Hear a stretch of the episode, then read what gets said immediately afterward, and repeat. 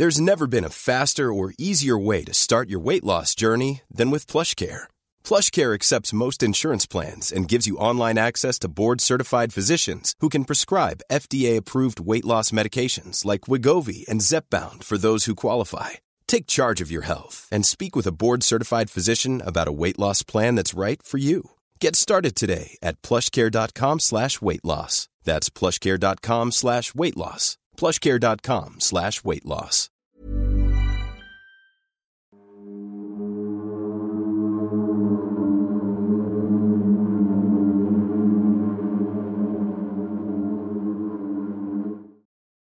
Muy buenas noches, queridos antisuscriptores. Los saludo desde las sombras. Mi nombre ya lo conocen. Soy la doctora Cassandra Otamendi y, por supuesto, como cada noche de terror, cada domingo de terror, estoy acompañada de mi maravilloso equipo, Sergio Bocanegra, detrás de cámaras, por supuesto, en la edición, y claro que sí, frente a mí, mi querido amigo, el doctor Miguel Padilla. ¿Qué nos depara esta noche, Miguel? Muy buenas noches, queridos antisuscriptores. Pues primero que nada, que la dinámica del vaso misterioso regresa. Recuerden que aquí tenemos escritos varios títulos, varios temas que ustedes mismos han sugerido en los comentarios en videos previos desde hace ya varias semanas. Y bueno, vamos a retomar esta actividad, a ver a quién le toca tocar el tema. Esperemos que todo salga bien como hasta ahora ha salido. Entonces, si gustas, yo los mezclo un poquito y tú lo sacas y yo lo leo. para que no haya chanchullo posible aquí. Este, ay, ya lo iba a abrir yo, no, perdón. a ver, tenemos que mantener la legalidad del asunto. Dice la bruja de Blair ya tenemos ese tema, ¿no? De hecho, creo que es nuestro primer video, si no me equivoco. En efecto, mi querido doctor Miguel Padilla, le voy a pasar los dientes. ¿Por qué? Porque es la bruja, pero de Bell. Ah, bueno, menos mal, se parece, malo que dijera las pirámides de Egipto o algo así, ¿no? Sí, entonces, bueno, me gustaría eh, tocar ese tema a mí, la verdad es que soy bastante fan del tema de las brujas, como se podrán haber dado cuenta en el tema de la bruja de Blair, pero si te parece bien, quisiera comenzar primero con las invocaciones de esta noche. me encantaría, pero yo quiero proponer que comencemos con algo más, porque nos cayó una muy buena noticia esta semana, Cas, muy emocionante. Pues resulta que creo que ninguno de los tres tiene Twitter. Si acaso, Sergio, ¿tú tienes Twitter? Sí, Sergio nos dice que sí tiene Twitter. Eh, y nos enteramos de que nada más y nada menos que Jaime Maussan nos recomendó en su Twitter ¿Tú qué onda? Porque esta, esta noticia nos llegó en la noche. Sí, nos llegó en la noche. yo, la, yo ya estaba dormida y en la mañana despierto con este mensaje, con la captura de pantalla de, que, que, Sergio había hecho. Es el Twitter oficial de Jaime Maussan y literalmente está recomendando el capítulo que hicimos, el episodio que hicimos del Área 51. Exacto. Que ni siquiera nos vamos a molestar en dar una presentación de Jaime Maussan porque es toda una institución y dijo, si no lo conocen es porque han vivido debajo de una piedra los últimos 20, 30 años, es un gran periodista y conocedor del tema de ufología, del fenómeno ovni, vida extraterrestre o no humana. Entonces realmente fue una muy grata sorpresa y pues querido Jaime Maussan le mandamos un gran abrazo. Y ahora sí, tenemos entonces las invocaciones y te parece comienzo invocando a Daniel Gerardo Rodríguez 4, que es miembro fantasma. Y nos dice gracias, saludos Cas, Miguel y al querido editor Sergio. También a Matías Negrete, que es miembro fantasma. Y por último a Cintia Santia, miembro fantasma, que dice, excelente anti-investigación, siempre atenta, semana tras semana. No cabe duda que la mejor inversión que he hecho. Ay, muchas gracias, qué linda querida Cintia. Cada día me engancho más. Saludos desde Oaxaca. Por mi parte, yo invoco a Jesse-VS, quien es Caldero Mágico, y nos dice, no puedo comentar mucho ya que los estoy escuchando desde el trabajo. Pero qué emoción tener de nuevo un episodio de hora y media. Gracias y saludos chicos. Me imagino que se refiere... El área 51, justo, estuvo bastante largo ese episodio. También tenemos a Adri-YV1ZI. Y también invocamos a Laura Pérez Macho 4265, quien es miembro Calabaza. Y por, un, por último, perdón, invoco a Mi Mundo de Creepypastas, quien es miembro fantasma y nos dice, me encanta cómo explican todo con pasión y prácticamente siempre espero el domingo con ansias. Un saludo para los tres. Pues recuerden que si también ustedes quieren algún saludito, quieren tener acceso a la antibiblioteca o quieren disfrutar de los episodios del antipodcast sin ningún comercial, simplemente hay que pulsar el botón de unirme que aparece debajo de cualquiera de nuestros videos. Nosotros somos Sergio, Cas y Miguel y esto es el Antipodcast. Para nuestra historia tenemos que remontarnos al año 1782 en Carolina del Norte, Estados Unidos. Obviamente, al tratarse de un año ya tan lejano, es importante dar un buen contexto para que nos podamos envolver en esta vibra y entendamos muy bien la historia. También cabe aclarar que esto prácticamente ya es casi casi una leyenda, es todo mm. un mito la bruja de Bell. Entonces sí les quiero aclarar que, queridos antisuscriptores, quizás en algún momento escucharon esta historia, esta leyenda, la leyeron y se podrán dar cuenta que la historia tiene algunos cambios dependiendo de dónde la leamos. Entonces, aclarado eso, Quiero comenzar con el contexto. Estamos en el año 1782, hay una chica que se llama Lucy Williams y es una chica de una familia adinerada, pudiente de la zona, la cual tiene unos más o menos 17, 18 años, una edad perfecta para casarse y procrear. ¿Me repites el año? 1782. O sea, estamos hablando de que la gente vivía en aldeas, creía en criaturas en la mitad del bosque, todo un tema y un sistema de creencias muy, muy antiguo. Totalmente, de hecho, recientemente habían eh, logrado la independencia de eh, Inglaterra, básicamente en Estados Unidos. Entonces, había un aire muy de esperanza, de que se vivía una nueva época. Apenas el país estaba en desarrollo, en vías de consolidarse y los empleos estaban en auge, pero también el tema de la esclavitud, que creo que es importante para esta historia. Recordemos un poco que la esclavitud no es abolida hasta unos años después. Para este punto de la historia todavía faltaban unos 10, 15 años más o menos. Bueno, eh, Lucy se iba a casar con un hombre que prácticamente le doblaba la edad. Este hombre es John Bell. Sin embargo, la familia estaba muy contenta, estaban muy de acuerdo de que se casara con este hombre porque era un hombre respetado de la zona, era muy trabajador, tenía muchos negocios, entonces prácticamente era un muy buen prospecto para Lucy. Es así que se unen en matrimonio y uno de los regalos de bodas que recibieron fue una esclava, ¿sí? Así como lo escuchan, y no solamente a ella, sino que también a su hijo. El nombre de la esclava era Chloe y fíjate que John, Miguel, era muy abierto o muy liberal para la época. Esto lo digo porque en realidad John, desde el minuto uno que recibieron a Chloe en su casa, insisto, como regalo de bodas, como una vil esclava. Como la dote. Tal cual. Y desde el minuto uno él la ve como su familia. Literalmente la adoptan y ella vive en la casa como si fuera un miembro más. Tiempo después, Chloe se casa, la esclava, y se va a vivir junto con su esposo a la casa de los Bell. De verdad que era un hombre muy vanguardista para la época, era muy trabajador y con el tiempo tuvieron pues muchos hijos. Es así que John Bell junto con Lucy tienen seis hijos y por su parte Chloe junto con su esposo tienen cinco hijos. Obviamente se estaban convirtiendo en una familia muy grande y, por si fuera poco, en este momento de la historia, más o menos unos cuatro años después de que ellos se casaron, reciben una carta de una familiar un tanto lejana de Lucy.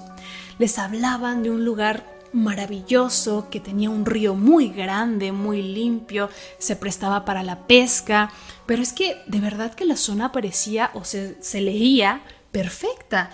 Tenía muy buenas tierras de cultivo, la tierra era sumamente fértil, insisto, el río estaba ahí, era un pequeño poblado en desarrollo que estaba en el estado de Tennessee, específicamente a unos 50 kilómetros de Nashville. Pues bueno, para John fue una muy buena idea el pensar, podemos mudarnos toda la familia, insisto, los consideraba a todos una familia, podemos mudarnos a este lugar, puedo comprar un gran terreno, fincar una gran casa y todos nos movemos para allá y yo puedo continuar sin ningún problema con mis negocios. Y seguir creciendo la familia, tal vez. Claro. Pues bueno, deciden trasladarse y construyen una gran, gran casa, que más o menos sería lo que hoy en día conocemos como una cabaña. Entendamos que en esa época no había luz eléctrica, no existían o no eran comunes las casas de cemento, así que hicieron una gran cabaña, tenía el piso de madera, tenía un gran pórtico o lo que conocemos en México como, portal, unas muy bonitas ventanas, todas las habitaciones estaban en la planta alta y por supuesto una gran cocina, porque ahí se comía mucho. Y ya era un lujo tener dos plantas, ¿eh? Totalmente. Claro, pero insisto, John era muy trabajador y muy movido con los negocios. Aparte, el negocio que él compró incluía muchas, muchas hectáreas o, bueno, acres de mm. tierra, que insisto, era tierra muy fértil. Así que él rápidamente se puso a sembrar, se puso a cosechar, empezó a hacer negocios que con la madera, empezar a venderla. En realidad les estaba yendo muy, muy bien. Bueno, otra de las cosas importantes a destacar de esta época es que, y aunque parezca irónico, pero a pesar de que la esclavitud estaba en su auge y era lo más normal, también ser el de o pertenecer a una fe cristiana muy, muy, muy profunda era de lo más normal, era muy ferviente la parte religiosa en las personas de la época. Es así que rápidamente John, junto con su familia, se integran a la iglesia, iglesia perdón, cristiana bautista del poblado. Insisto, aquí era un lugar muy pequeño, casi no tenían vecinos, entonces les tardaba un buen rato en ir al centro del poblado e ir a la iglesia. Pero John era muy, muy, muy cumplido. Tan cumplido que le dan una especie de título en esta iglesia que es el de elder, que básicamente es como un hombre sabio, respetado y que es muy devoto de la iglesia. Obviamente esto le daba ciertos beneficios en el sentido en que era un hombre respetado en su comunidad, era alguien en que podías confiar, era bueno trabajar contigo, vamos, era un hombre, insisto, de renombre que lo hizo rápidamente en una comunidad, pues para él desconocida. Sí, se ganó el respeto de todos muy rápido, John. Totalmente. Pues bueno, transcurre el tiempo y había una persona muy peculiar en la zona. Era nada más y nada menos que Kate Batts. Esta señora, que tenía más o menos unos 40 años de edad, obviamente entendamos que en el 1780 y tantos, pues el índice de vida era mucho más bajo que hoy en día. Entonces se llegaba a la edad anciana o a la edad adulta, perdón, pues mucho más rápido que hoy en día. Entonces ella era como la vieja del pueblo. Pero no era cualquier viejecilla del pueblo, porque se decía que era una bruja. ¿Por qué? Porque siempre estaba ebria, tenía un aspecto muy, muy, muy desaliñado, no se bañaba, olía mal, no se peinaba.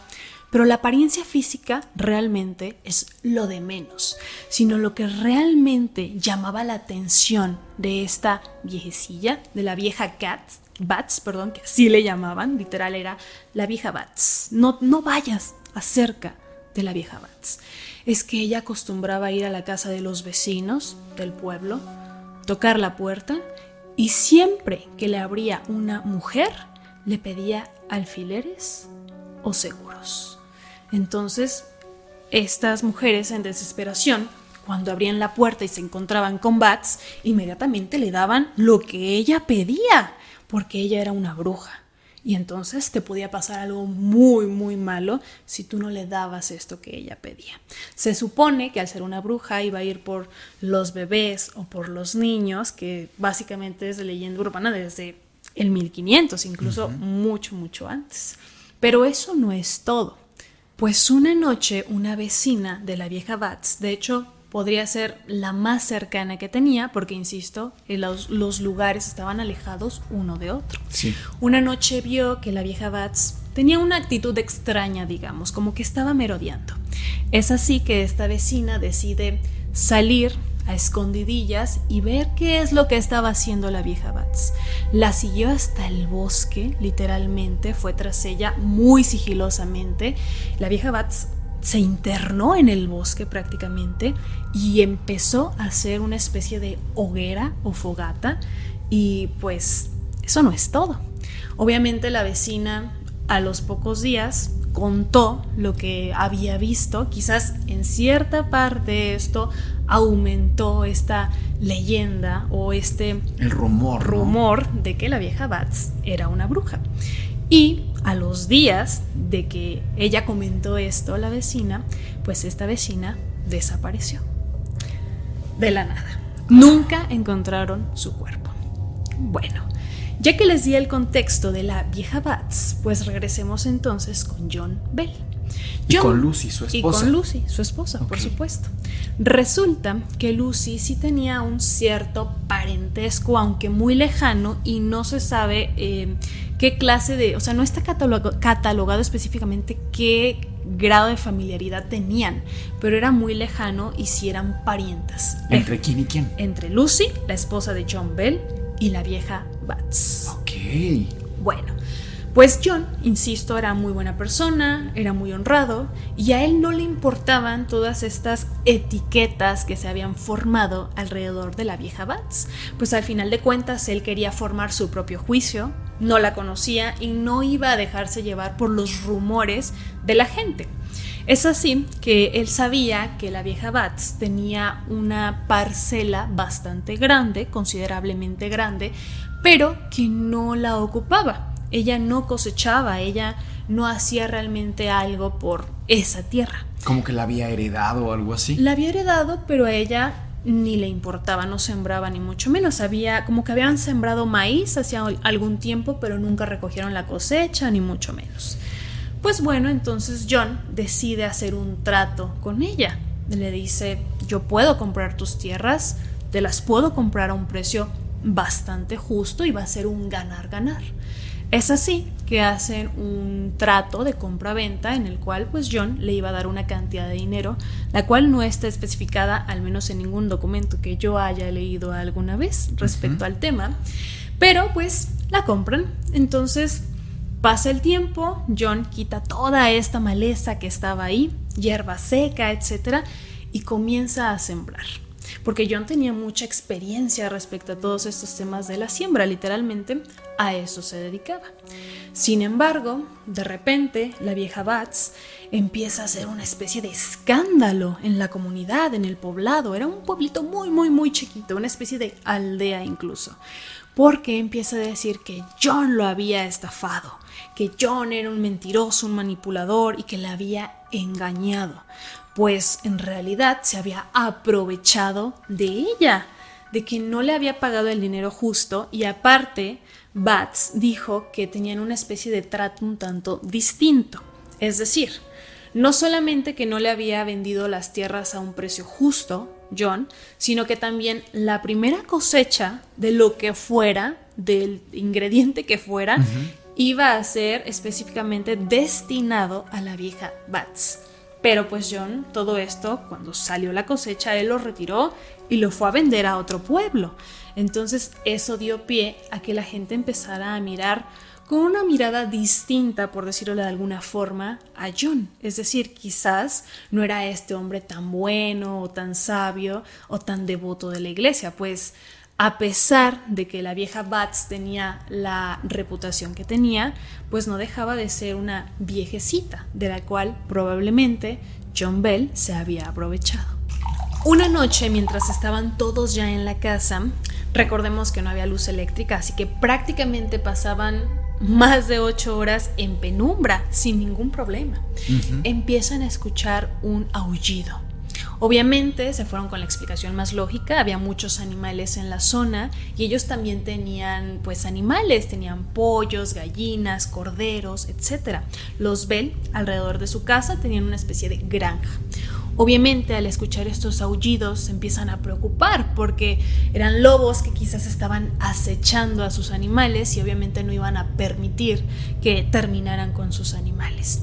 Es así que toman una antorcha cada uno, específicamente John Bell, su hijo mayor, que más o menos ya tenía unos 17 años para este entonces, y el esposo de Chloe, quien era su, entre comillas pongo, esclavo, porque realmente nunca lo trataron como tal. Toman una antorcha, llevan una especie de rifle, un rifle de la época. Cada uno llevaba uno de estos rifles. ¿Por qué digo de la época? Y es importante este punto recalcarlo muy bien, porque eran rifles que los tenías que recargar como con varios minutos de anticipación, no eran de estos automáticos. Eran de pólvora entonces. Eran de pólvora, tenían que meter la pólvora y después tenían que meter alguna especie como de balín o lo que iba a ser la bala como tal y luego una especie de bayoneta que es un tubo, digamos, de metal, como para que todo quede bien apelmazado. Entonces, esto tardaba, por supuesto, varios minutos. Así que todos ya llevaban estos cargados, toman cada uno una antorcha y se van en busca de esta criatura. Porque, insisto, no iban a permitir que terminaran con los animales de su granja. Seguían escuchando estos aullidos, llegan hasta un punto donde está su cosecha, los maizales son bastante altos, entonces llega un punto donde tú te vas para allá, yo para acá y el esposo de Chloe para allá. Tenemos que acabar con este probable lobo o algún animal que estuviera acechando. Siguen escuchando estos ruidos, sin embargo los ruidos van moviéndose, ellos se van moviendo a través de todos estos maizales y en determinado punto empieza a salir una especie de neblina desde el piso hacia arriba. Esto impide que, aunque tengan la antorcha en la mano, no puedan ver. En eso, John Bell sigue avanzando buscando a esta criatura y ya nos estamos adentrando al bosque, que era un bosque bastante profundo, con demasiada maleza. Imagínense, es el 1780 y tantos, no estaba explorado, no estaba contaminado, etc. Se van adentrando cada vez más y de la nada llegan a una especie de claro, donde estaba un poquito más, digamos, con más elevación y eso le permitía ver mejor hacia el horizonte. Es entonces que la niebla empieza a desaparecer. Se juntan su hijo de John, que también se llamaba John, y el esposo de Chloe. Llegan con sus armas. Iban los tres, ¿verdad? John, el hijo de John, y, el, esposo, de Chloe. Exactamente y empiezan a ver, no lo pueden descifrar exactamente, pero es una especie de criatura zoomorfa, parece ser un lobo, pero no es un lobo, tiene los ojos muy rojos y se quedan un tanto pues impactados frente a lo que están viendo. No lo piensan dos veces y John es el que dispara primero. Le da dos tiros. John padre. John padre. No pasa absolutamente nada. Decide tirar ahora John, hijo, nada, pero es que de verdad ni se inmuta esta criatura con los pelos de punta, era sumamente grande, alto, estaba en cuatro patas, una cosa muy, muy, muy extraña. No le dieron, bueno, sí le dieron, pero no le causó nada. Entonces el esposo de Chloe decide disparar también, pero es que ni una gota de flujo sanguíneo. Se empieza a acercar hacia ellos, ellos con la antorcha no saben qué es lo que está pasando, deciden tirar la antorcha, una de ellas, no la tiraron los tres, por supuesto, ahora con la intención de quemar. Y esto desata que algunos maizales que estaban en la zona un poco secos también se empiecen a incendiar. Claro pues no empiezan a no ver ya absolutamente nada entre el humo, la conmoción, le dimos, no le dimos, porque no está con flujo sanguíneo, etcétera. Pero ellos en su mente, digamos, los tres lo vieron, le dispararon, quizás esta criatura, este animal, se fue corriendo hacia el bosque, seguramente mañana lo vamos a encontrar. Deciden apagar el incendio, regresan a la casa, Técnicamente todo ya está bajo control, los animales en la granja están sanos y salvos, no falta ninguno. Bueno, al día siguiente, los tres, John Bell, John Hijo y el esposo de Chloe deciden internarse un poco al bosque para buscar a esta criatura porque están seguros, ellos están seguros de que le quitaron la vida. Y aparte se, tienen que asegurar que no va a regresar por los animales. Pues no encuentran nada. No hay ningún cuerpo, no hay ninguna pista, no hay huellas, porque había tierra, había lodo, tenía que haber alguna pista y no encontraron absolutamente nada. Entonces, realmente nunca se pudieron explicar qué es lo que se habían encontrado. Ok. Todo continuó con relativa normalidad en la casa de los Bell. Seguían haciendo sus actividades, yendo a trabajar, cortar madera, cultivar, etc. Pues bueno, un día ya todos estaban dormidos, estaban en sus alcobas, tenían sus cobijas, etc. Y empiezan a escuchar un rasguño que provenía específicamente de la puerta. Lo primero que piensan, algún animal quiere entrar, un perro, un lobo, cualquier otra cosa. A esto se le suman que empezaban a tocar. Empezó con un volumen un tanto bajo, pero fue aumentando poco a poco, pero era específicamente afuera. Los, estos golpes venían de fuera de la casa. O sea, golpeaban la parte externa de la puerta concretamente o de la cabaña en general. Ya no solamente los, los rasguños eran en la puerta. Los golpes eran alrededor de toda la casa. Que insisto, era una casa grande. O sea, ahí habitaban muchas personas. Obviamente lo que piensan es, vamos a tomar una vela, vamos a salir, quizás a algún vecino le pasó algo, no sabemos. Quizás necesitan ayuda. ¿Qué está pasando? No hay nadie. Bueno, nos vamos a dormir. Pasan los días y este fenómeno, si lo queremos llamar de alguna manera, por denominarlo así, empieza a ser más y más constante. Siempre es en las noches, pero ya es que ya no hay excepción. Todas las noches, una vez que todos en la casa se acuestan, se ponen pijama, empiezan a rasguñar la puerta, empiezan a tocar las paredes. ¿Qué está pasando? Ellos, fíjate, esto a mí se me hace bien curioso porque los Bell uno pensaría, bueno, es el 1800, ellos, pues, ¿qué van a saber? Son gente que creían en brujería y en magos.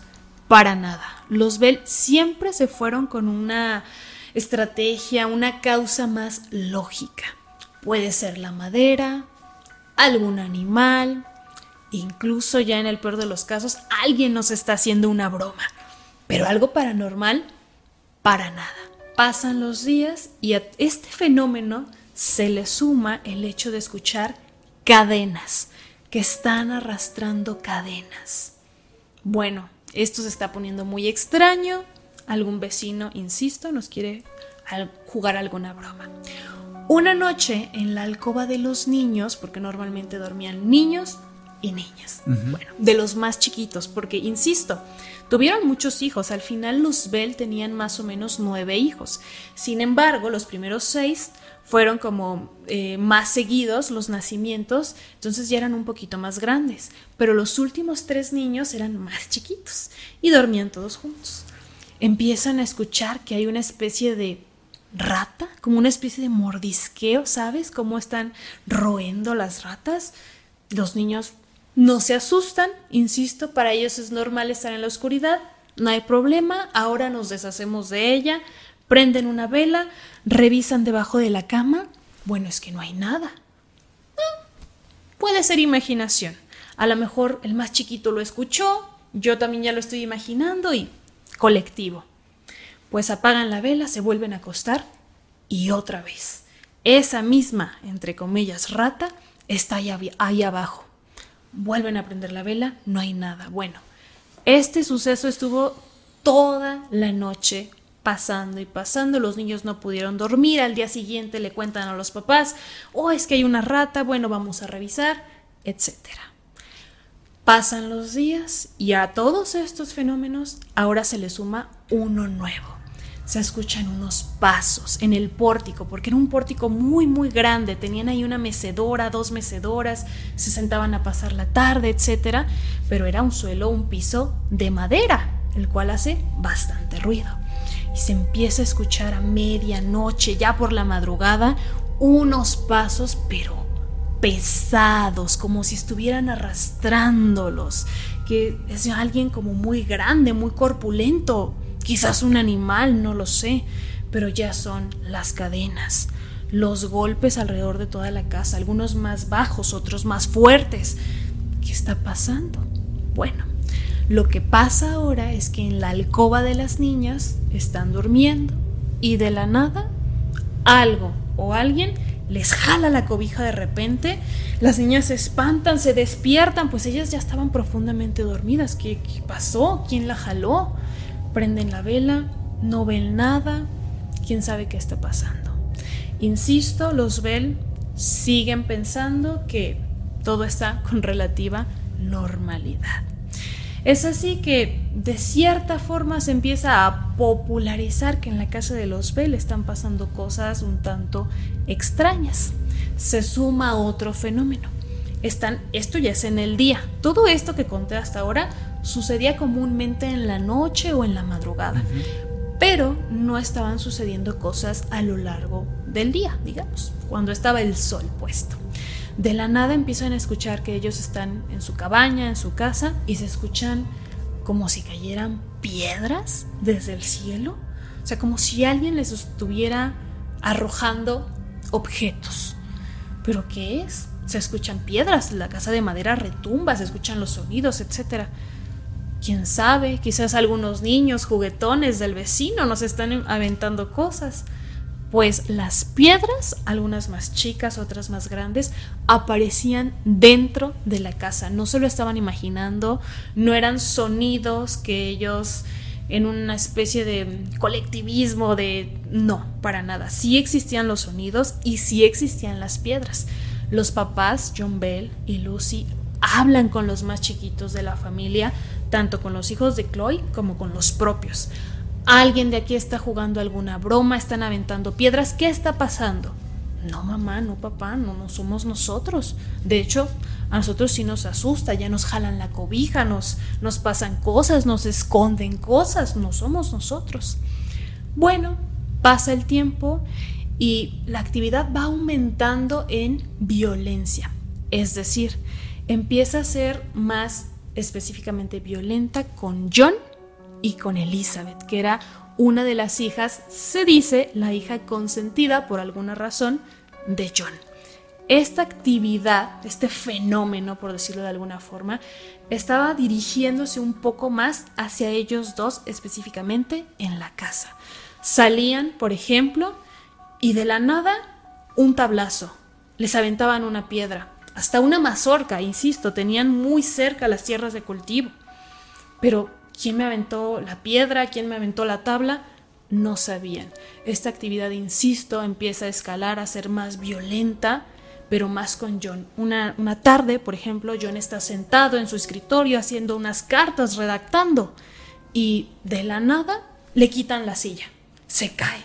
Pero él voltea, no es nadie, está solo, los niños están por allá en el patio jugando, Lucy está haciendo la comida no saben exactamente qué está pasando, se empiezan a desesperar. Ah, oye, yo te quisiera preguntar, hasta este punto de tanta agresividad que se estaba dando en contra de los Bell, la iglesia a la cual ellos pertenecían, la iglesia cristiano bautista, si no me equivoco, ¿intervino de alguna forma? Sí, pero fue un poco difícil. Es decir, recordemos que después de este trato que hace John con la vieja Bats, empezó a dejar eh, de ser visto con los mismos ojos bondadosos, etc. Entonces, lo primero que hace John es acercarse con un fiel de la misma iglesia llamado Johnson, me parece. Le comenta la situación, Johnson no está muy seguro, entonces antes de recurrir, digamos, al párroco, a la mera institución, a la mera autoridad, dice, primero déjame ir a ver a tu casa, qué es lo que está sucediendo, como para constatar. Recuerden, ni siquiera tenían luz, obviamente mucho menos existían las cámaras fotográficas de video o siquiera para grabar sonido. Es así que una noche llega Johnson junto con su esposa a pasar la noche en la casa de los Bell. Como para atestiguar lo que estuviera Totalmente, sí, para decir, bueno, no son los Bell que se están inventando esto o que están en una especie de histeria por alguna razón, para nada, lo tengo que constatar yo Y ahora sí, de la mano, vamos con el párroco y que nos ayude. Bueno, no aguantaron ahí ni dos horas, ya se estaban por dormir y empezó esta actividad violenta a contra Johnson y su esposa. Le dijeron, ¿sabes qué? Mm, no nos podemos quedar si está esto muy fuerte. Tomaron su carreta. Insisto, ni siquiera existían los autos. Tomaron su carreta y se regresaron a su casa. Okay, Fíjate que otra cosa interesante para este relato es que todo el tiempo, digamos, conforme evolucionaba la situación, los fenómenos iban cambiando, iban haciéndose más extraños o más intensos. Uno de los fenómenos que se agrega es que empezaron a escuchar una especie de cántico, pero un cántico un tanto tenebroso, raro, que provenía de una cueva. Los Bell lo primero que hicieron fue ir a ver la cueva. Tomaron una antorcha, quizás algún forastero se estaba alojando ahí por algunos días, eran los ruidos que escuchaban por alguna razón, pero no encontraron a nadie. El tiempo transcurrió y como Johnson no le pudo ayudar a la familia, es así que recurren, ya como tal, los Bell, al párroco de la iglesia. Llega el párroco de la iglesia, comienza a ser una especie de lo que podemos conocer nosotros en la iglesia católica como exorcismo, despojo. Desde el minuto uno que empieza a hacer la oración, empiezan a volar muchas cosas, al menos como a levitar, pero lo más importante aquí, recordemos, es la hija de John, Elizabeth, que era también constantemente atacada, no así como las demás hijas e hijos, y ojo aquí, Lucy, realmente la esposa, no salió afectada casi en ningún momento.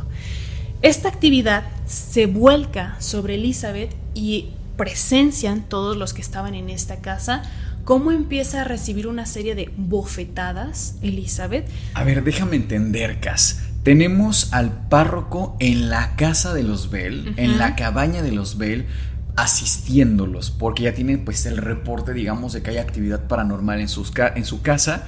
Y entonces, en cuanto empieza a hacer la oración, empiezan a volar cosas por el aire, a levitar cosas como actividad poltergeist. Tal cual. Y una entidad empieza a bofetear a Elizabeth, la hija de John y de Lucy, ¿correcto? Correcto, sí. Lo presencian a tal punto que ya las mejillas ya le estaban sangrando. Como pueden, paran esta actividad y el párroco se asusta tanto que hasta cree que ellos tienen alguna especie de pacto o algo con el diablo, les cierra las puertas de la iglesia. Y fíjate lo que son las cosas. Al principio les comentaba que John, bueno, era casi casi la estrella del poblado, todo el mundo quería hacer tratos con él, estar en buenos términos con los Bell, etc. Pasar de tener un estatus alto, digamos, a ser los menospreciados, los, los paria. Claro, sí, nadie les estaban relegados. Sin embargo, el único que les siguió extendiendo la mano fue el maestro del pueblo. Es decir, él daba clases a los niños en alguna especie de escuela muy rural, medio desorganizada, pero era el maestro del pueblo, que también era maestro de Elizabeth. Él fue testigo de mucha de esta actividad y por alguna razón no no los miraba con malos ojos, no los criticaba y tampoco sentía miedo de toda esta actividad poltergeist o paranormal. Unos días después de este suceso ocurre una de las cosas más fuertes, diría yo, de la historia. Pues Lucy, la esposa, encuentra nada más y nada menos que la cabeza de John, de John Bell, no John hijo, al lado de la cuna del más pequeñito de la casa. Recién acababa de nacer, tenía algunos meses, todavía no hablaba, por supuesto, y encuentra la cabeza de su esposo ahí. Cercenada. Claro, completamente. O sea, ¿y tenía días desaparecido o algo? ¿Fue de la nada un día para otro? Fue de la nada, de un día para otro. O sea, en la noche estaban y al día siguiente quizás ella pensó que se había ido a trabajar desde muy temprano al campo, a la siembra, pero encuentra la cabeza ahí cuando va a recoger a su bebé para cambiarlo, etc. Bueno, lo que decide obviamente es llamar a las autoridades del pueblo en, los términos en los que lo podamos entender, insisto, Era una época un tanto inestable en Estados Unidos, acababan de independizarse, entonces no estaban tan protocolizados. Y es muy común que llamen a la iglesia, que también se encargaban como de este tipo de ser la autoridad del pueblo. Le llama al párroco, aunque ya los había, digamos, despojado de la iglesia. El párroco, al recibir esta noticia, decide ir a la casa de los Bell. ¿Y qué crees que hace? Imagino que primero impactarse bastante porque quiero pensar que no tocó la cabeza la esposa, Lucy. La dejó ahí Quizá tomó al bebé y llamó a las autoridades de inmediato. Correcto, pero pues el párroco lo que hace es tomar la cabeza, porque el cuerpo, ojo, no estaba. El cuerpo no estaba en ningún lugar. Y la llevan a la iglesia y la conservan ahí. Como una especie, de verdad, no quisiera decirlo así, como de trofeo, como para conservarlo dentro de la iglesia por alguna razón. Me parece espeluznante, horroroso esto, pero eso es lo que cuenta la, leyenda. Obviamente, los ojos de todo el pueblo se posaron frente a quién? Frente a Kate Batts. Porque previamente había tenido una especie de discusión con John, quizás a manera de venganza por el maltrato que le había hecho, que le había estafado de alguna forma. Sin embargo, la vieja Bats no aparecía por el pueblo, todo empezaba a tornarse un tanto sospechoso. Acaba de aparecer John así y días después la vieja Bats ya no está. ¿Qué está sucediendo? Bueno, pues resulta que unos días después encuentran la cabeza de la vieja Bats en medio de la plaza, de la plazuela del pueblo. Igual, cercenada, no había rastros del cuerpo, nadie se podría explicar qué es lo que estaba pasando. Esto me recuerda mucho a la leyenda del jinete sin cabeza. Está muy curioso y también a la película de la, de la bruja. Me da esta sensación, esta vibra muy similar. Perdón, continúa. Sí, claro. Entonces, lo que se presume es que no solo vendió su alma al diablo, sino que también la de Lucy y toda su descendencia. Deciden llevarse ese documento que era realmente lo único importante que encuentran dentro de la casa de la vieja Bats y lo resguardan en la iglesia, porque si recordamos, ya tenían la cabeza antes de John, que la estaban resguardando. Y la de la vieja Bats. Y la de la vieja Bats. El tiempo transcurre, hay relativa normalidad, relativa calma. Obviamente fue en su momento un revuelo. Los años pasan y Elizabeth, que era la hija consentida, insisto, sigue creciendo y conoce a un muchacho, ya tiene unos 18, 19 años, están ya comprometidos y por alguna razón ya no se casan. Se dice que este chico, su prometido de Elizabeth, cae al río y hay alguna fuerza que lo está tratando de ahogar. Como puede, él sale del río, sale sano y salvo, pero muy asustado, y decide romper su compromiso con Elizabeth. Es así que se acuerdan del maestro que les comentaba que siempre les tendió la mano, el maestro del pueblo y que también había sido maestro de Elizabeth. Bueno, pues se casan, se casan y Tiempo después procrean una bonita hija. Pero resulta que una noche encuentran a esta pequeña de unos 8, 9 años de edad más o menos, colada del árbol de su casa. O sea, ¿me estás diciendo que presuntamente esta pequeña murió por su propia mano? Muy probablemente sí. Y lo más curioso es que encontraron una carta muy corta en la cual decía, expectame omnes. Espera como mi regreso, mi vuelta, mi... Pues sí, mi retorno. 107. Ok. Que, para quienes no sepan quizás, es muy común en algunas culturas del mundo. Se cree que los demonios tienen una especie de ciclo vital, por decirlo de alguna forma, de 107 años. Ay, no sabía podría ser como si lo hiláramos, como si esta bruja, esta entidad, estuviera dando un aviso de que en 107 años iba a regresar. O tal vez 107 días, ¿no? O sea, que deja mucho a la imaginación realmente. Pero fíjate que ahora que dices eso, eh, digo, ya terminó el relato, perdón. Yo aquí eh, cortándote un poco. Me recuerda mucho que este concepto de que los demonios vuelven y regresan pasa mucho también en películas como por ejemplo la de El demonio, que está como un, un espantapájaros y que tiene un ciclo de vuelta. Incluso el payaso, eso, que no es como tal un demonio, es una criatura ya muy cósmica, después les contaremos tal vez, pero tiene también un ciclo que tiene que regresar como a alimentarse o a comer. Y pues bueno, esta historia se sigue contando prácticamente hasta nuestros tiempos. Por ejemplo, es muy común que en Estados Unidos cuando llega el día de Halloween, que si bien se festeja de una manera muy muy distinta a como lo festejamos en México, en allá el día de los muertos en realidad. Allá se cuentan historias de terror y La Bruja de Bell es una historia, una leyenda que actualmente todavía tiene mucha relevancia.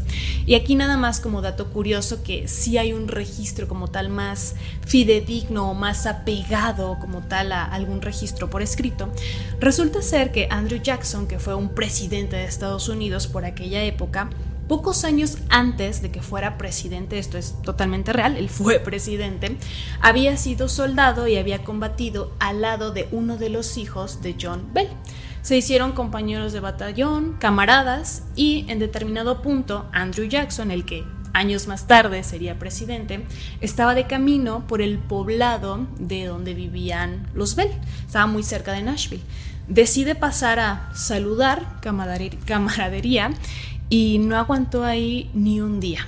Estaba ahí junto con sus escoltas, aparte supuestamente sus escoltas estaban, uno de ellos era cazador profesional de brujas. Ah, vaya oficio, ¿eh? Llevaba su arma cargada una fuerza muy potente lo saca afuera de la casa a este policía, guardia de Andrew Jackson. Al cazador de brujas. Al cazador de brujas. Él trata de disparar, pero su arma no funciona.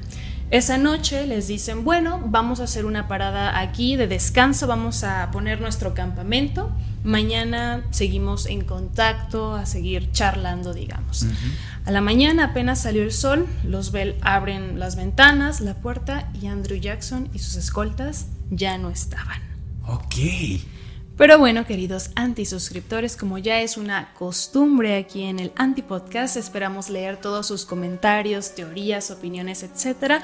Por favor, no se olviden de darle like a este video y suscribirse, que eso hace que el canal crezca. O incluso si tienen su versión también que quizá conozcan de esta misma historia, porque yo recuerdo, Cas, que incluso cuando hicimos eh, juntos y con Sergio también el episodio de La Bruja de Blair, hubo un par de comentarios que nos decían, ay, yo conozco esta otra versión. Y también buenísimo que comparemos, porque hay puntos a lo mejor que no es que se nos escapen, sino que más bien pues son diferentes, ¿no? Es, son leyendas que pasan de boca en boca y así es como van sobreviviendo. Pero bueno, es un gusto siempre leerlos. Nosotros somos Sergio, Cas y Miguel y esto fue el Anti Podcast. Les deseamos dulces, pesadillas.